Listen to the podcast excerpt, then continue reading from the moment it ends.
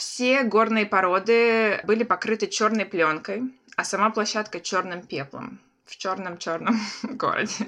В черной-черной комнате, на черной-черной лестнице она стремительно постарела. То есть уже на второй неделе у нее появились морщины, седина, и вот она за, за эти две недели, вот эти 20 лет, как будто бы набрала. Будущее уже существует, и поэтому неудивительно, что его можно наблюдать сейчас.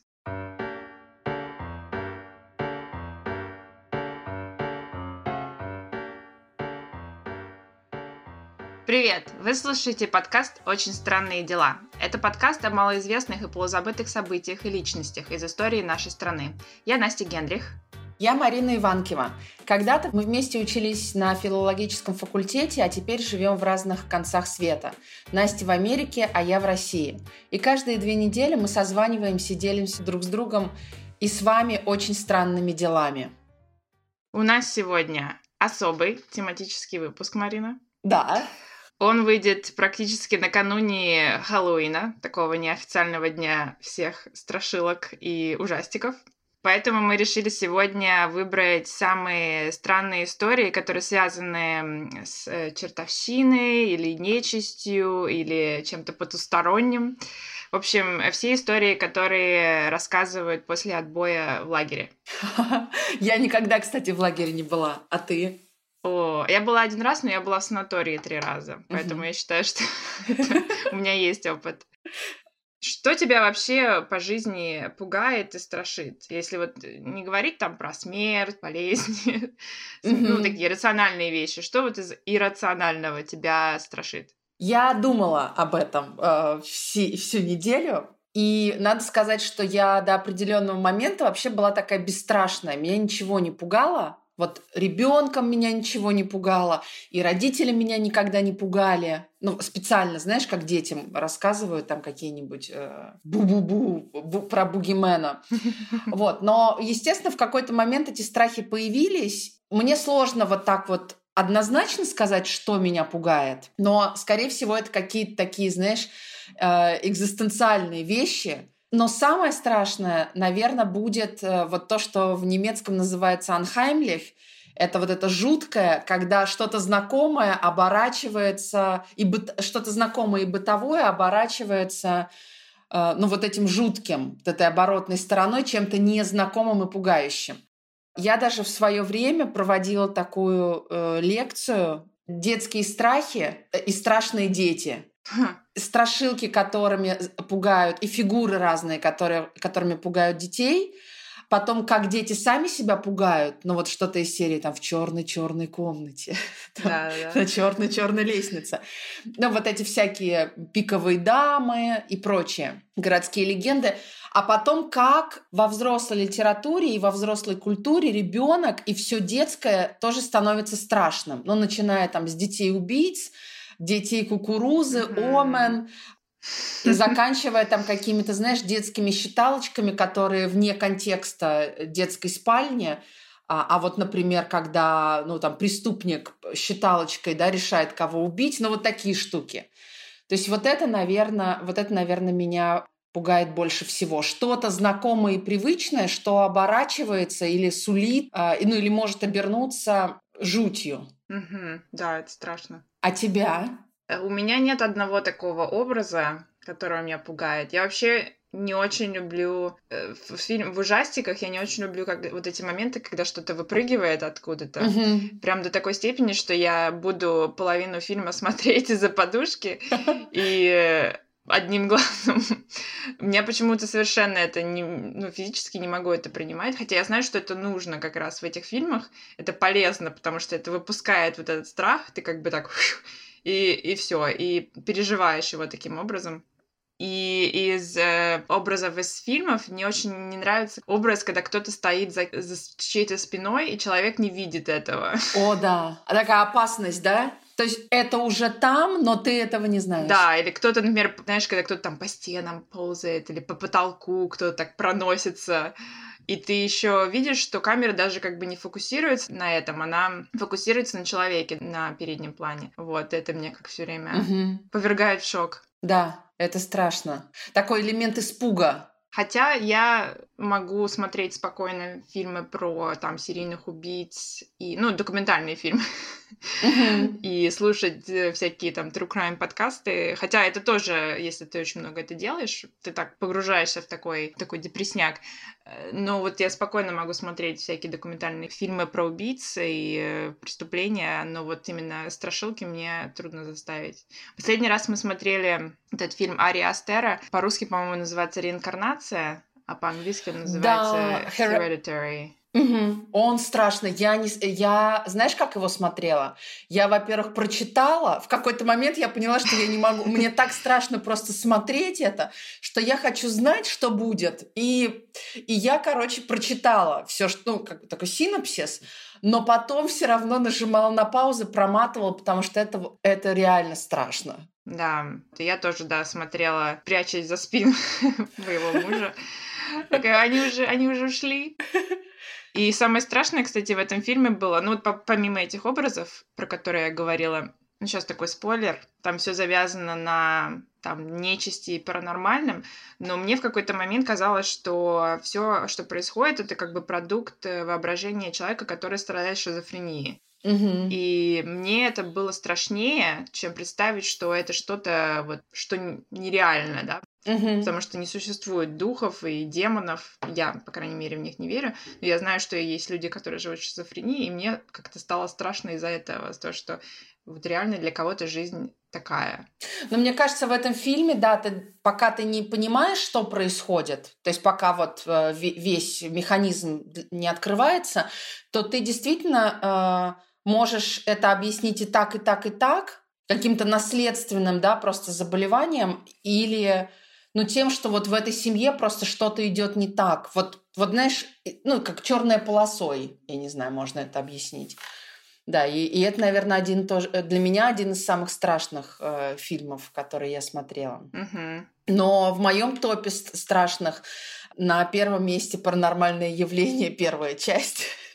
Я знаю, что их там 7 или 8. Mm, слушай, я бы не смогла смотреть. Это очень страшный фильм, и мы его смотрели, очень интересно. Это был тоже какой-то праздник, не помню какой. И это была э, та эпоха, когда мы у нас был интернациональный такой коллектив на моей работе на курсах иностранных языков. И мы с моей американской и британской подругой отправились э, за каким-то диском, потому что по телеку ничего, по-моему, интернета не было. И, в общем, и мы пришли в салон и говорим, нам, пожалуйста, очень-очень какой-нибудь страшный фильм посоветуйте. И он начинает советовать, и девчонки на каждый фильм говорят, не-не, это не страшно.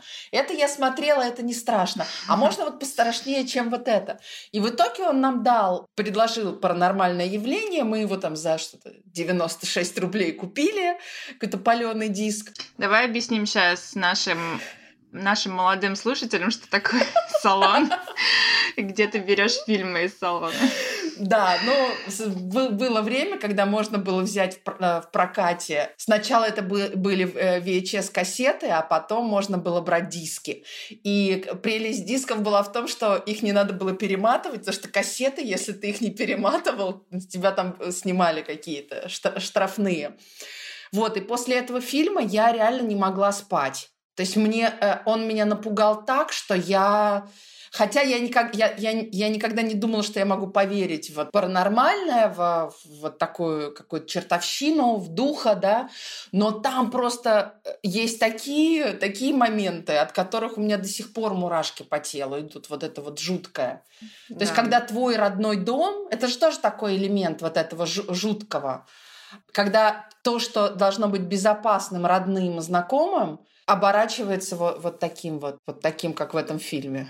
И там же еще очень много съемок именно а, POV э, видеокамеры, да. да, камера наблюдения, это вообще... Да, и там самый страшный, вот для меня, вот сейчас я вспоминаю, когда они ставят камеру, и она ночью просыпается, и просто... А, а камера на перемотке, то есть мы видим это на перемотке, то есть это идут не, не минуты, а даже там часы, и она просто стоит у этой кровати. И ты не знаешь, что она сделает дальше. Или когда они обсыпают мукой кровать, и оказывается утром, что кто-то подходил к их кровати. Господи боже, у меня прямо сейчас вот Да, мурашки по телу пробегают. Мы, кстати, вот таким образом мы тоже в школе, когда я училась, мы с друзьями каждую пятницу или субботу ходили в прокат и брали кассету, и таким образом мы посмотрели «Звонок», американскую версию.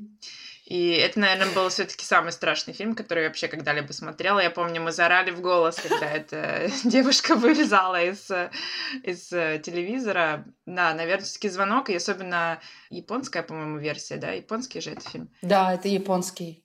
Я не смотрела звонок, вот это проклятие, вот все эти, вот эту японскую войну, волну э, фильмов ужасов это я, очень, да. я пропустила и не жалею. И сберегла Да, нервы. пару нервов. Иногда тянет, иногда хочется посмотреть какой-то, э, ну вот ужастик, ну вот немножко так, да, по, как побередить свои нервы, но, э, но вот Мгм. как-то это раньше, можно сказать, так было. Сейчас я как-то меньше ищу вот эту жуть, но у меня, э, я еще вспомнила, была, э, наверное, самая страшная реальная история, которая со мной произошла, и она может э, проиллюстрировать вот то, что меня пугает. В общем, Мгм. самая страшная история, которая вот на моей памяти случилась со мной, произошла, ну, лет, наверное, восемь назад. А, И здесь небольшая предыстория. На моей улице и на ну, мой дом, в котором я живу, у него два корпуса. Корпус один и корпус два. И э, это будет важно в этой истории. Однажды к нам пришла соседка, постучалась в дверь, и э, когда мы ей открыли, она сказала, что я хочу вас предупредить, что вас пытались ограбить. А мы все время были дома, мы, в общем, удивились и сказали, что, ну, знаешь, даже так посмеялись. Ну, да ладно, ну бросьте. Она говорит, я Мгм. вам серьезно говорю. И рассказала такую историю. Она пошла к своей подруге э, стричься, ее подруга парикмахер. И та подруга ей рассказала, что э, несколько недель назад ночью она услышала, что кто-то пытается открыть входную дверь, ну, ковыряется в замке. Была ночь полночь, она одна была в квартире с ребенком. Она подошла к входной двери и действительно услышала, что кто-то пытается ну, вот, открыть замок. И э, а- услышала два, два голоса мужских. Она, значит, э, не испугалась, начала э, кричать что она в, квартире, что в квартире есть люди, что вы делаете, я сейчас вызову милицию. И э, она их таким образом спугнула, а, но затаившись, услышала, что они, когда уходили, друг с другом обменялись такими репликами серии, что «ты же сказал, что они уехали?» Он говорит, да, ну блин, может быть, мы квартиры ошиблись? А теперь внимание, в тот момент, вернее, вот когда это случилось с этой женщиной, мои родители были в отъезде. И это было, ну вот 8 лет назад, я тогда жила еще там. И а, они уезжали на две недели. Я оставалась одна в квартире. И эта женщина, которая нашей соседке рассказала историю, она живет в первом корпусе дома нашего, а мы во втором. И у нее такая же квартира и такой же номер дома, только другой корпус. Прикинь? И эта соседка наша из нашего корпуса, она стрижется у этой соседки, которую ог- грабили, но по факту, получается, Мгм. должны были э, ограбить нас, потому что родители уехали, и мы там высчитали это время, когда вот она была. Мгм. И вот когда она все это рассказала, у меня случился вот такой, знаешь, такой э, ступор, потому что я представила, Мгм. что могло бы быть и что могло бы произойти. И вот этот страх, наверное, вот тип, э, тип страшного для меня самый пугающий. То есть что-то, чего ты избежал, или что-то, что вот подступает и, не, и необратимо. Вот. Но от той истории, в общем, мы, даже закрыв за ней дверь, мы, мы друг на друга посмотрели, и это, в общем, был такой очень неприятный, неприятный момент. Да, ощущение того, что ты была, в принципе, близка к очень страшной ситуации где-то в прошлом, Да. но избежала ее. Да, это очень страшно. Я тоже, на самом деле, сейчас очень боюсь именно того, что кто-то незнакомый находится в нашем доме. Ну, мы живем в квартирном комплексе, но он э, двухэтажный. У нас как бы два этажа. Мгм. Наши окна выходят э, в такой небольшой дворик и не очень населенную улицу. Мы ночью слышим всякие шелестения листьев, э, всякие палочки хрустят. Но это потому, что у нас много кошек в округе, и всякие там еноты, опоссумы тоже приходят. Койоты, да. Поэтому это, в принципе, все объяснимо ну, если так подумать, включить свой э, неокортекс, свой головной мозг, а не, знаешь, вот эти отделы головного мозга, которые э, тысячелетиями там «Это тигр! Это кто-то, кто сейчас залезет в нашу квартиру через три закрытые двери!» Да. Вот такой реальный страх. У меня иногда я просыпаюсь посреди ночи и слышу эти звуки, и у меня такая паника включается просто на каком-то неос... неосознанном уровне. Да, хотя когда ты идешь по лесу и слышишь те же звуки, да, шелестение, шуршание, это тебя не пугает. Угу. Мы недавно со студентами, звукорежиссерами обсуждали, может ли звук быть страшным. Или это только контекст? Mm. И на самом деле, если захочешь себя попугать, э, есть подборка 10 самых э, криповых звуков в истории. И там вот э, какие-то записи прокрученные назад, какое-то дыхание, а. случайно что-то записано, но они ре- реально страшные. Или когда звука не должно быть, а, а ты на записи слышишь, да, что-то. Какой-нибудь, какой-нибудь страшный шепот, да. Ну что, давай тогда друг друга пугать, продолжать, вернее, пугать. Давай. Сегодня ты начинаешь. Хорошо. И я, моя история, на самом деле, тоже навеяна моим детским страхом. Мне было много страхов в детстве, но вот один я точно помню очень отчетливо. И я как-то узнала про НЛО, и я не помню, что я узнала, откуда, какая, какая информация у меня была. Но я помню очень отчетливо, что я лежала в своей кровати ночью или вечером, смотрела вот на небо у меня. И я, мне прям накрыл такой страх, что сейчас прилетит НЛО, что-то ужасное произойдет, меня похитят, или там мою маму похитят. И мне уже было точно лет 10-11, то есть такой был странный страх. И моя история сегодня, она связана с этим. Моя история называется «Инцидент на высоте 611». Ничего не знаю. Источники мои сегодня наш любимый форум, мой любимый форум Тайна Ли, к которой я много раз обращалась. Статья Натальи Лесковой в «Независимой газете», статья в «Правде», статья в «Комсомольской правде» и э, статья на Сайкло Вики. Это Википедия, видимо, для таких неопознанных паранормальных вещей. Моя история произошла в Дальнегорске. Это небольшой город в Приморском крае. Фотографии очень красивые, там горы, сопки, леса, очень близко к океану. В общем, такое прекрасное место. И 29 января 1986 года Примерно в 8 часов вечера жители этого города заметили в небе красноватый шар размером с детский мяч. Он летел параллельно Земле, не издавая никаких звуков. Такая страшная деталь, да, говоря про звуки. Представляешь, да. ты вот видишь шар и тишина. Угу. Я хотела сказать, что тишина иногда тоже может быть страшной. И, и, и это тоже элемент вот этого жуткого. О, угу. да. И казалось, что это был строго целенаправленный полет, как будто кто-то шаром управлял. Было около 20 свидетелей, по крайней мере 20 свидетелей. Ну, они останавливали машины, выходили на улицы, пытались понять, что это вообще такое. Кто-то даже сфотографировал этот шар.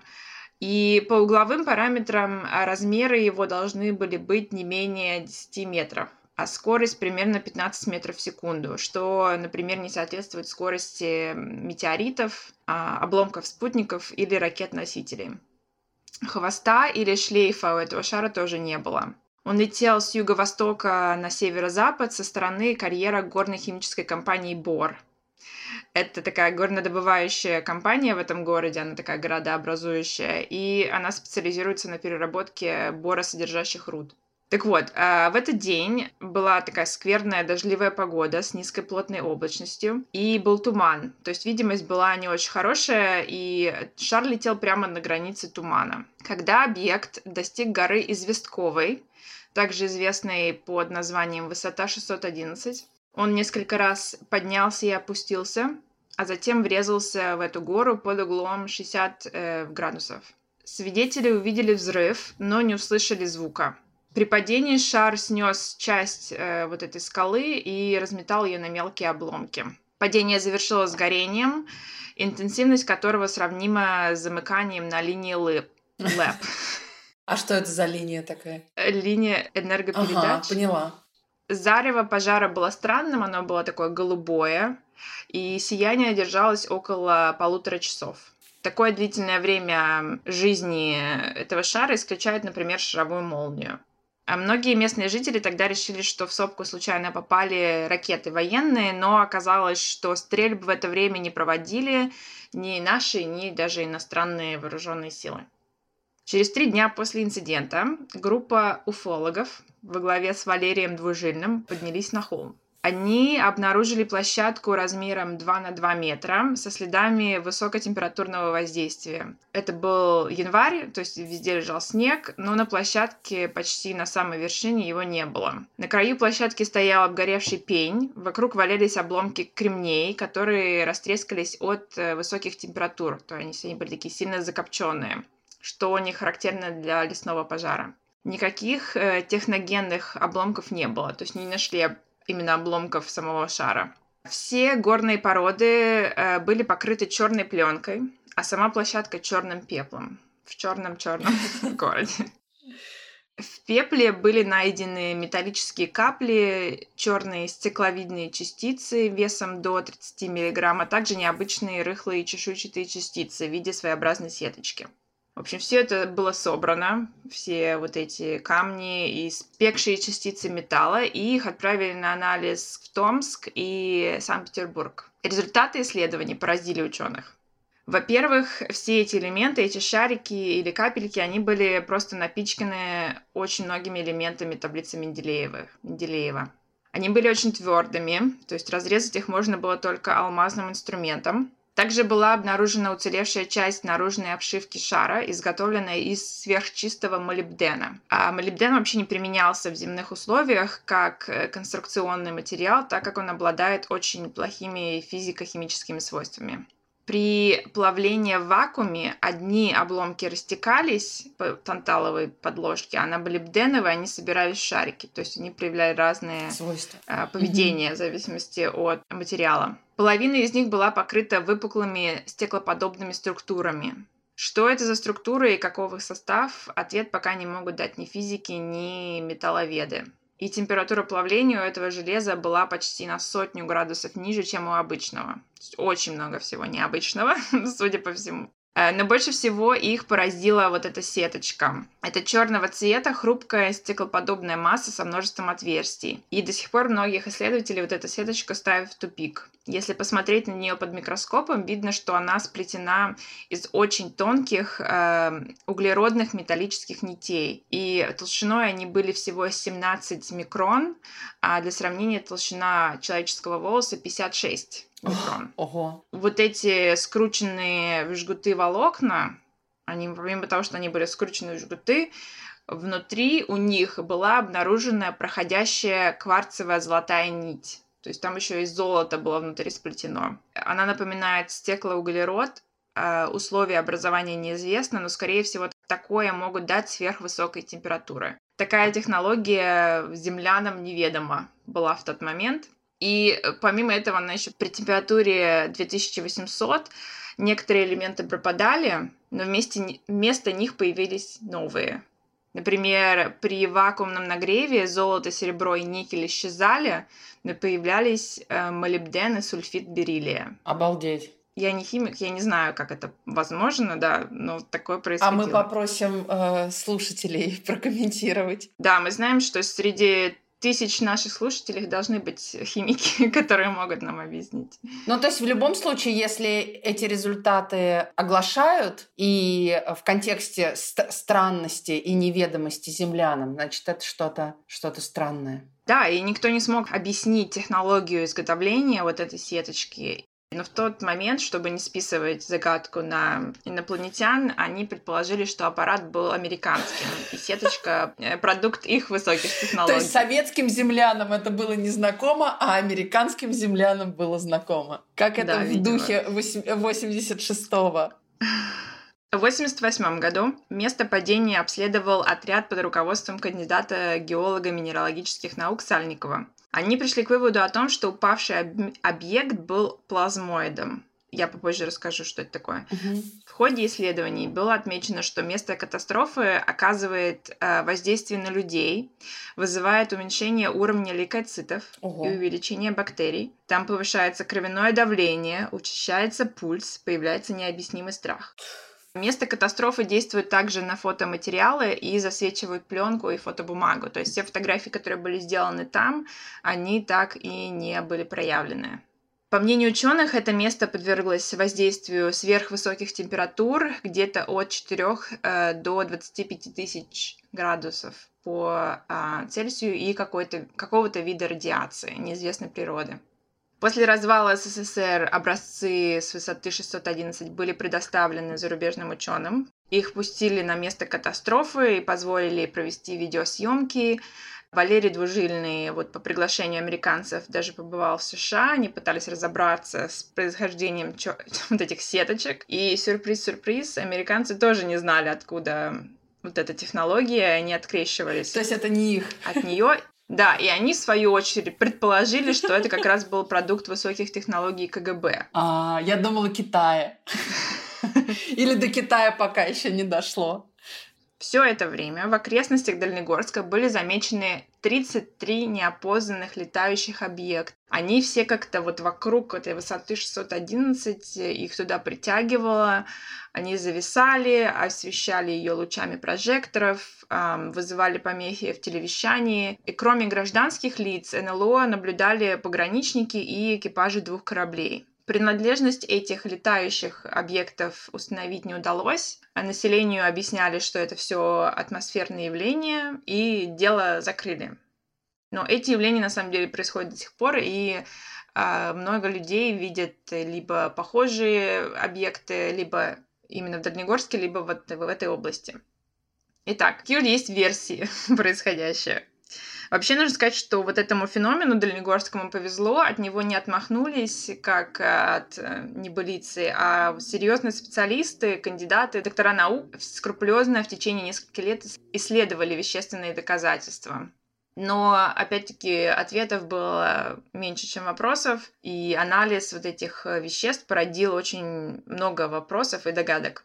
Были варианты с полетами самолетов и вертолетов ВВС и гражданской авиации, но они исключаются, потому что, опять-таки, не было никакого звука от объекта. При этом полеты на малых высотах э, в туман и низкую облачность эм, тоже не разрешены.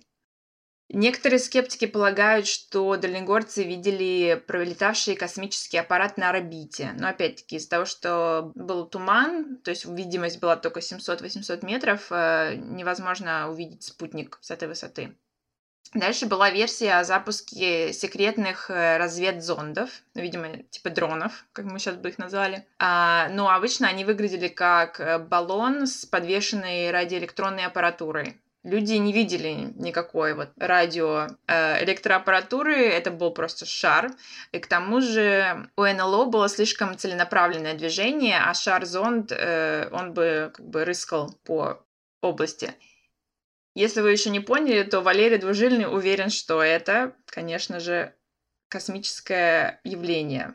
Визит от управляемого аппарата. Его версия в том, что это был инопланетный зонд-разведчик, и он, а, видимо, стал неисправным и наткнулся на энергетику вот этого меридионального разлома, проходящего с севера на юг через поселок. Система ориентации и управления отказали, и он совершил аварийную посадку на вот высоту 611. Он задел ее край, потерял часть корпуса и слетел в пропасть.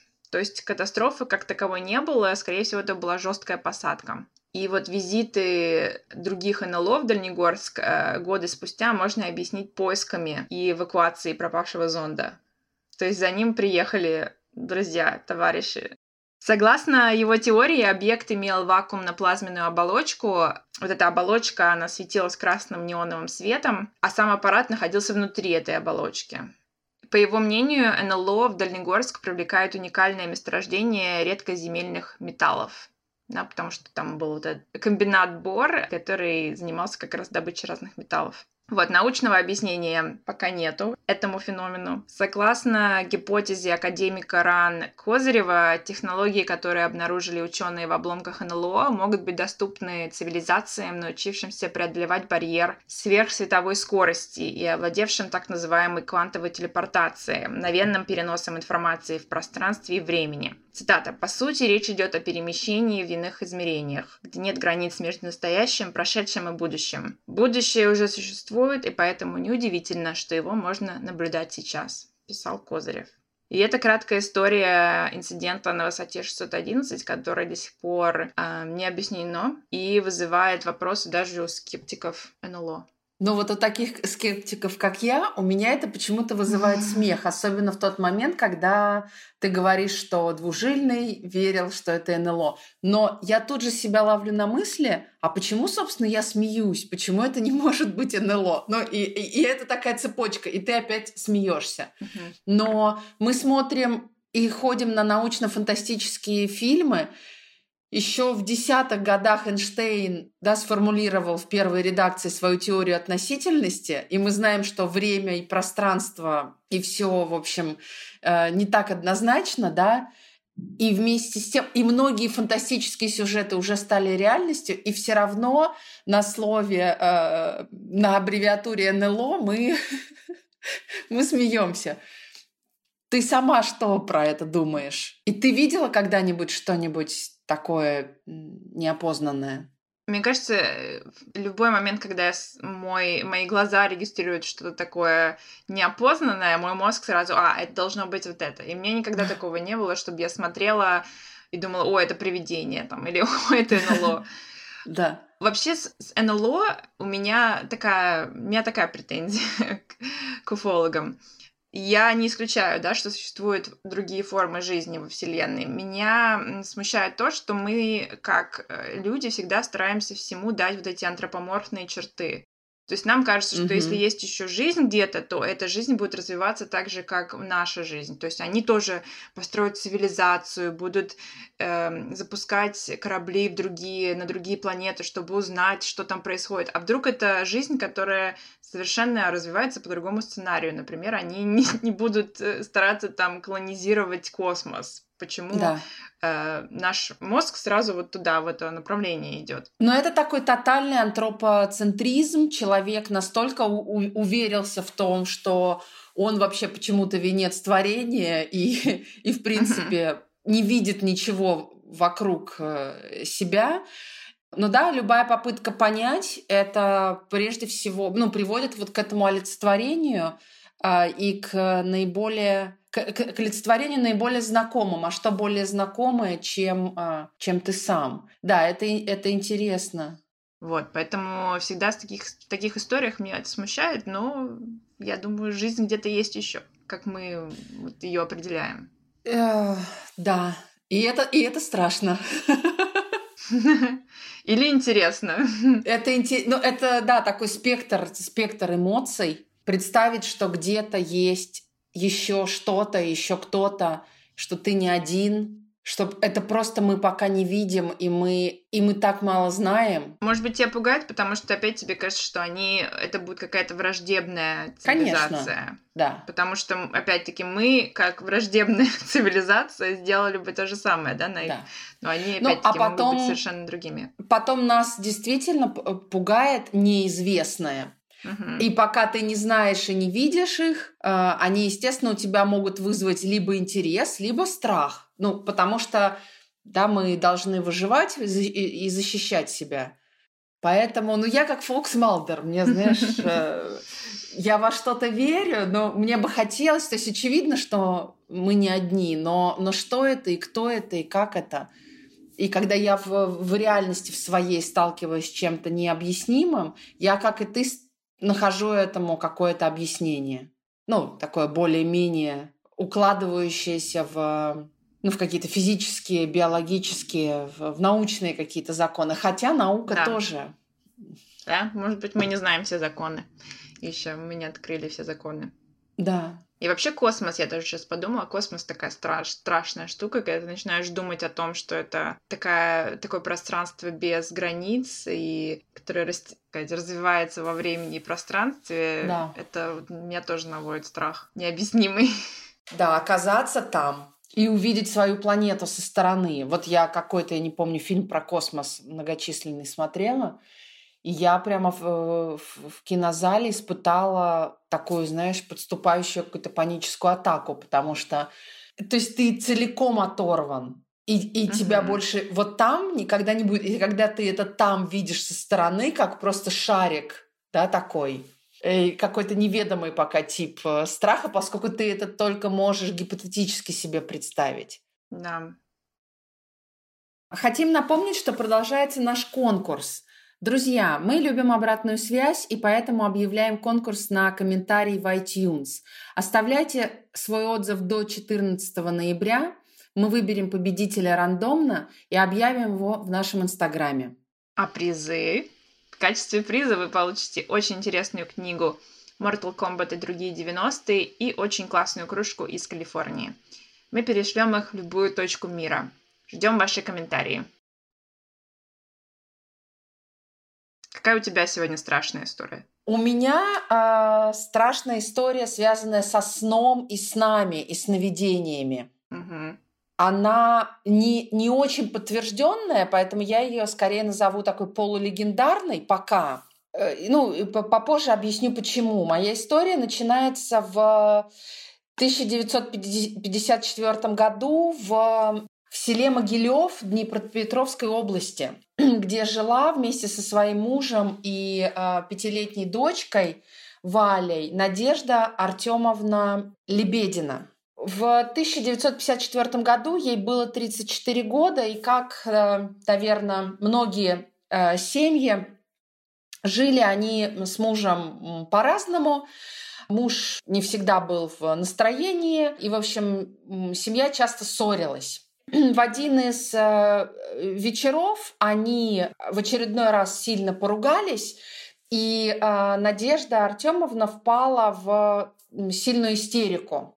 То есть она и плакала, и смеялась, и была очень эмоционально неустойчивая. Вот эта очередная ссора с мужем ее выбила из колеи. Очень сильно выбила из колеи. Она чуть-чуть успокоилась и э, легла спать но э, они не примирились. Вот. А утром, проснувшись, муж Надежды Артемовны не смог ее разбудить. Ее не смогла разбудить ни дочка, ни приехавшая ее мама. В общем, никто из семьи не смог э, Надежду поднять. И шокированным родственникам ничего не оставалось, как вызвать врачей. Ага. Приехавшая бригада тоже не смогла ее разбудить, не смогла ее вывести из этого состояния. И тогда э, Надежду Артемовну забрали в больницу. То есть она дышала, и у нее был пульс, да? Она дышала, она выглядела просто как спящая женщина. Хм. Но э, любая попытка ее разбудить, она, в общем, ну, ни к чему не приводила. Как пишет один из моих источников, который заслуживает отдельного, отдельного выпуска, Татьяна Ивановна Грекова в своей книге «Библия и медицина о здоровье и болезнях», а, врачи поместили Надежду в психиатрическую клинику, где э, доктора поставили ей диагноз шизофрения. Но на каком основании не очень понятно, но и по мнению Грековой, психиатры э, взяли за основу случай, который э, был описан академиком Павловым в начале XX века, когда один из его э, пациентов, некий Качалкин, которого Павлов наблюдал, проспал около 20 лет. И это тоже такая э, трагическая и трагикомическая история, потому что он проспал, проснулся после революции, uh-huh. и, в общем, спустя какое-то время умер от сердечного при... э, приступа.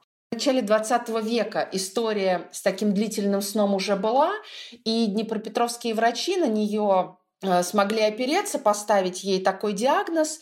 И э, Надежда Артемовна пробыла в этой больнице 4 года. Ого. Но за это время никаких изменений в ее состоянии не наблюдалось, никаких изменений не произошло. Она как лежала, как спала, да, так, и, э, так и оставалась спящей. Спустя эти четыре года мать Надежды решила забрать ее под свою ответственность и увезти к себе в деревню, поскольку ну, было понятно, что она продолжает спать, она не буйная, и, в общем, м, по мнению родственников, уход за ней дома был бы ей гораздо более необходим. А, мать Надежда забирает ее из э, психиатрической больницы э, к себе в деревню. И еще через год умирает муж Надежды от сердечного приступа. И их маленькая дочка, пятилетняя, а, остается, по сути, одна, поскольку э, мама за ней ухаживать не может, бабушка ухаживать не может, потому что бабушка ухаживает за лежащей дочерью. И маленькую Валю отдают в детский дом. Mm. Все оставшееся время до финала этой истории маленькая Валя провела в детском доме. Ага. Вот, когда с, моме- с момента смерти супруга Надежды прошло 15 лет, а следовательно всего прошло 20 лет, потому что мы помним, что он умер 5 лет спустя после вот той злополучной ссоры, Надежда внезапно проснулась. Это случилось в 1974 году, то есть спустя ровно 20 лет. И проснулась она не случайно. Она проснулась в тот день, когда умерла ее мать. И случилось это тоже очень странно, потому что в доме начались э, ну, определенные приготовления к, э, к похоронам. Вот, и э, в дом да, э, матери приехала э, сестра Надежды, и начала, была такая суматоха и суета. И в это время Надежда открыла глаза и э, задала один вопрос. Мама умерла. Mm. То есть она проснулась в тот день, когда ну, вот, не стало ее матери. Возможно, ее вывел из сна еще один э, сильный стресс. Угу. Вот, впоследствии Надежда Артемовна рассказывала, что э, все годы, которые она провела вот в этом летаргическом сне, она все слышала, она все отчетливо понимала, она в точности рассказала, как э, ее навещала дочка, когда уже стала постарше и могла да, э, ее навещать, как за ней ухаживала мама. Она помнила, как приходили иногда врачи, чтобы там, взять какие-то анализы. Также она рассказала, что ей очень хотелось говорить, обнять всех, но пошевелить э, пальцами, глазами, руками, ногами. Вот. Э, но она ничего этого не могла. То есть она как будто была заперта в своем теле и даже не могла открыть глаза. Вот, таким образом, спустя 20 лет э, она выбралась из этого сонного паралича, но к этому моменту ее дочке было 25, матери уже не было, мужа не было, и сама она была ну, уже не той 34-летней женщиной, а была на 20 лет старше. И нужно сказать, что она, проснувшись, была э, и выглядела э, на 34 года. Хм. То есть у нее ну, были волосы, да, не седые, у нее не было ну, морщин, кожа была, ну, вот, соответствовала как бы коже 30-летнего человека. Но э, за две недели, за две недели она э, стремительно постарела. То есть уже на второй неделе у нее появились морщины, седина, и вот она за, за эти две недели, вот эти 20 лет, как будто бы набрала заново. Также за эти две недели Надежду Артемовну снова отвезли в клинику нервных э, болезней, вот в эту психиатрическую больницу, где ей сделали, провели все анализы, проверили ее, и никакой э, шизофрении у нее не подтвердилось. Вот, ей из-за определенной атрофии мышц пришлось заново учиться ходить, осваивать другие ну, привычные для нас действия. Ну, даже говорить в чем-то пришлось э, учиться заново. Вот, и учиться заново жить, потому что за это время мир поменялся, и 54-й это не 74-й. И очень скоро она начала жить уже жизнью вот 54-летней женщины и прожила еще 20 лет. Ага. Надежда Артемовна, и умерла она в 74 года. Хм. Но э, ученым и врачам, и, собственно, никому да, не удалось понять и диагностировать, что с ней произошло. потому что такой сон, спровоцированный ссорой, ну, вряд ли э, мог бы продлиться так долго, а до этого подобных, э, подобных историй не было. Хотя вот чуть раньше, до истории с Надеждой Артемовной, была еще одна такая полу, полумифическая, полулегендарная история, описанная ну, вот в таких, в таких, знаешь, пабликах из серии Городские легенды. «Медицина и паранормальное». Угу. Вот, кстати, вот эта книга Татьяны Грековой, которая называется «Библия и медицина о здоровье и болезнях», она действительно э, напечатана, и у Татьяны Грековой есть э, биологическое образование, но вместе с тем на портале Life Lib эта книга идет с хэштегами «Народная нетрадиционная медицина», «Медицина», «Дерматология» и «Священное писание». Ну, такой странный, э, странный набор. Так вот, вот э, примерно в таком же ключе рассказывают историю доярки Просковьи Калиничевой из Ульяновской области, которая страдала периодическими приступами литургии. Если Надежда Артемовна заснула просто так надолго, то э, Просковья также от стресса, э, когда в 1947 году, через несколько месяцев после свадьбы, э, ее муж был арестован, а она, испугавшись, сделала о знахарке аборт, о котором узнали, потому что аборты были запрещены. Угу. На нее донесли и, и сослали ее в Сибирь, то есть за какие-то месяцы ее жизнь стремительно поменялась именно там, в Сибири, начались вот эти странности ее со здоровьем, когда она могла, например, неожиданно до днем э, уснуть.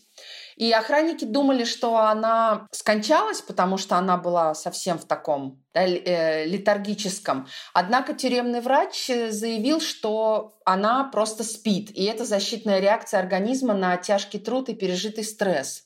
И э, в больнице она проспала целую неделю, и с тех пор э, на протяжении всей жизни начала впадать в спячку, как, э, как это называли э, ее близкие. Вот. И когда ее вернули из э, ссылки, она опять устроилась на работу на ферму, но приступы продолжали ее настигать в разных местах, и в магазине, и в клубе, и на работе.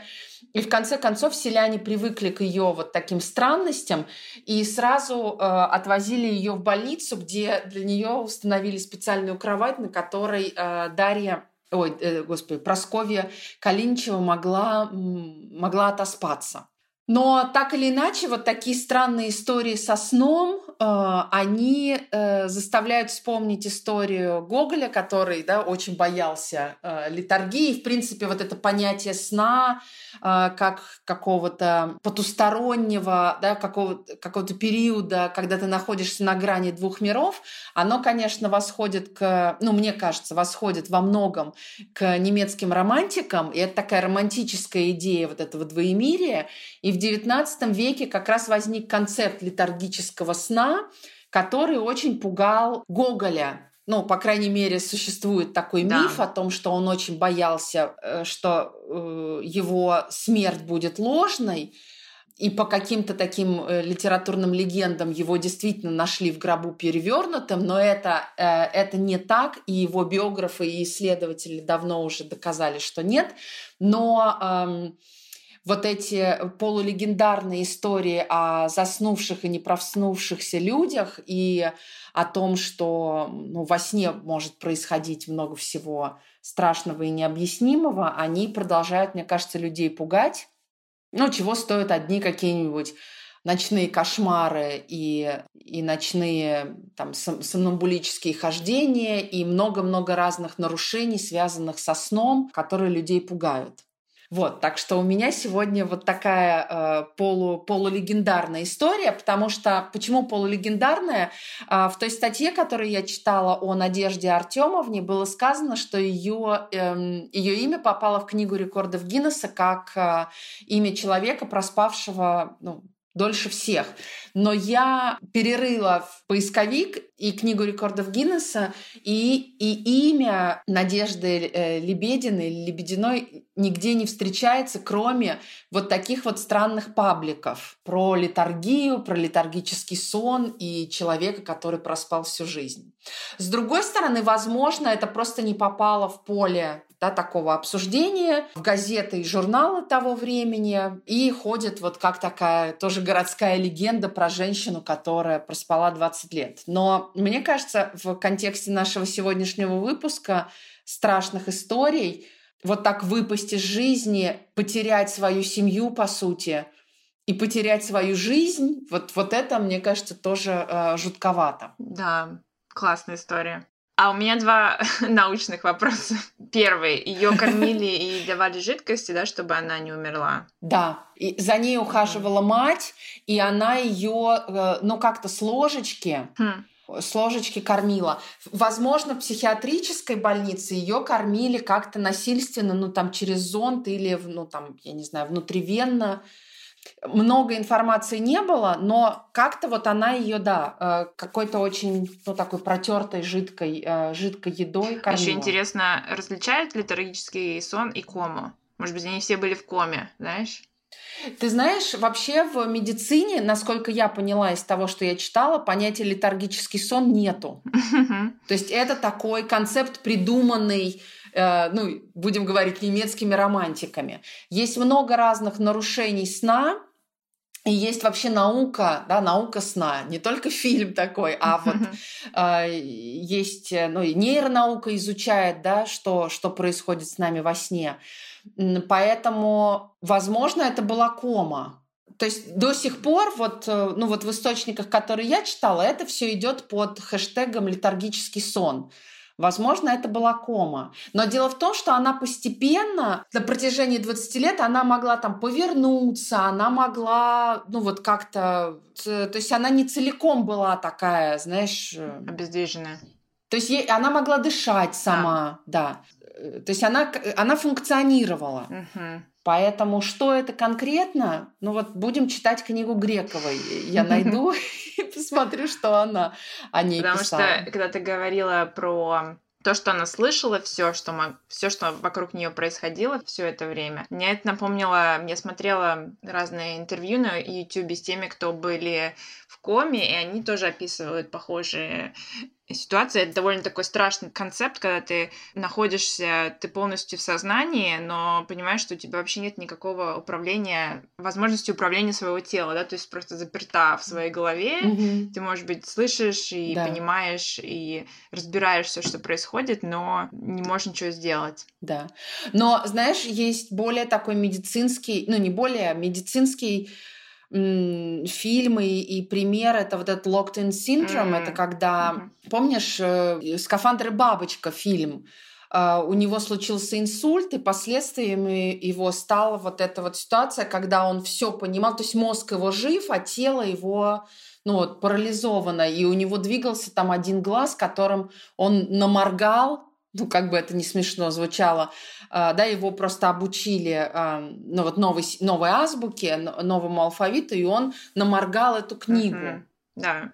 И я помню, что когда я его э, посмотрела этот фильм и узнала эту историю, меня вот эта ситуация тоже очень сильно напугала, потому что я бы хотела, ну, не хотела бы вообще оказаться в такой ситуации, особенно в такой ситуации в российской какой-нибудь больнице, где э, не очень гуманное, да, вот это, а, обращение иногда. Это надо будет вырезать. В общем, я бы не очень хотела... Нет, так и есть. Не очень лояльно.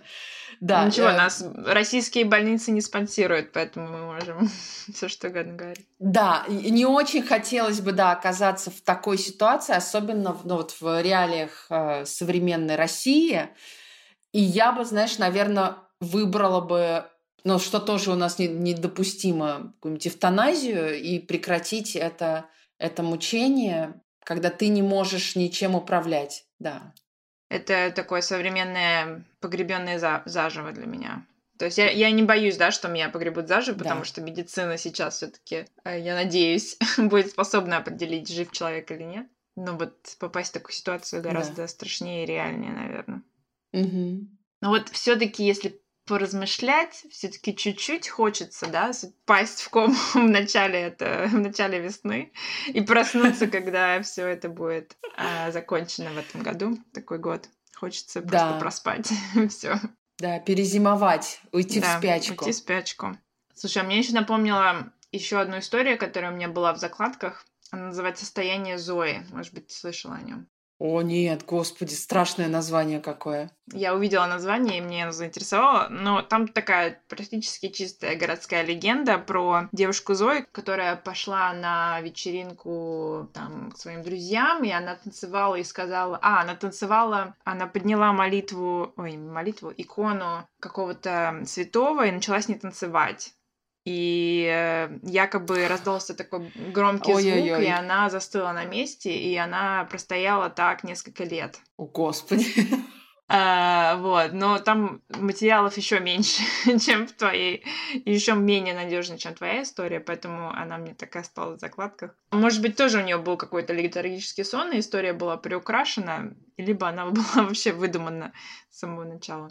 Да, но в моей истории все-таки э, есть есть две фотографии, они не подтвержденные, я их выложу, но но знаешь, они какие-то слишком такие в одно, на одной, вот когда ей а-ля 34, она очень похожа на какую-то голливудскую актрису, а на второй, когда ей, ну там вот 74 или сколько-то, ну 54 плюс, она выглядит, э, ну тоже как-то слишком эталонно.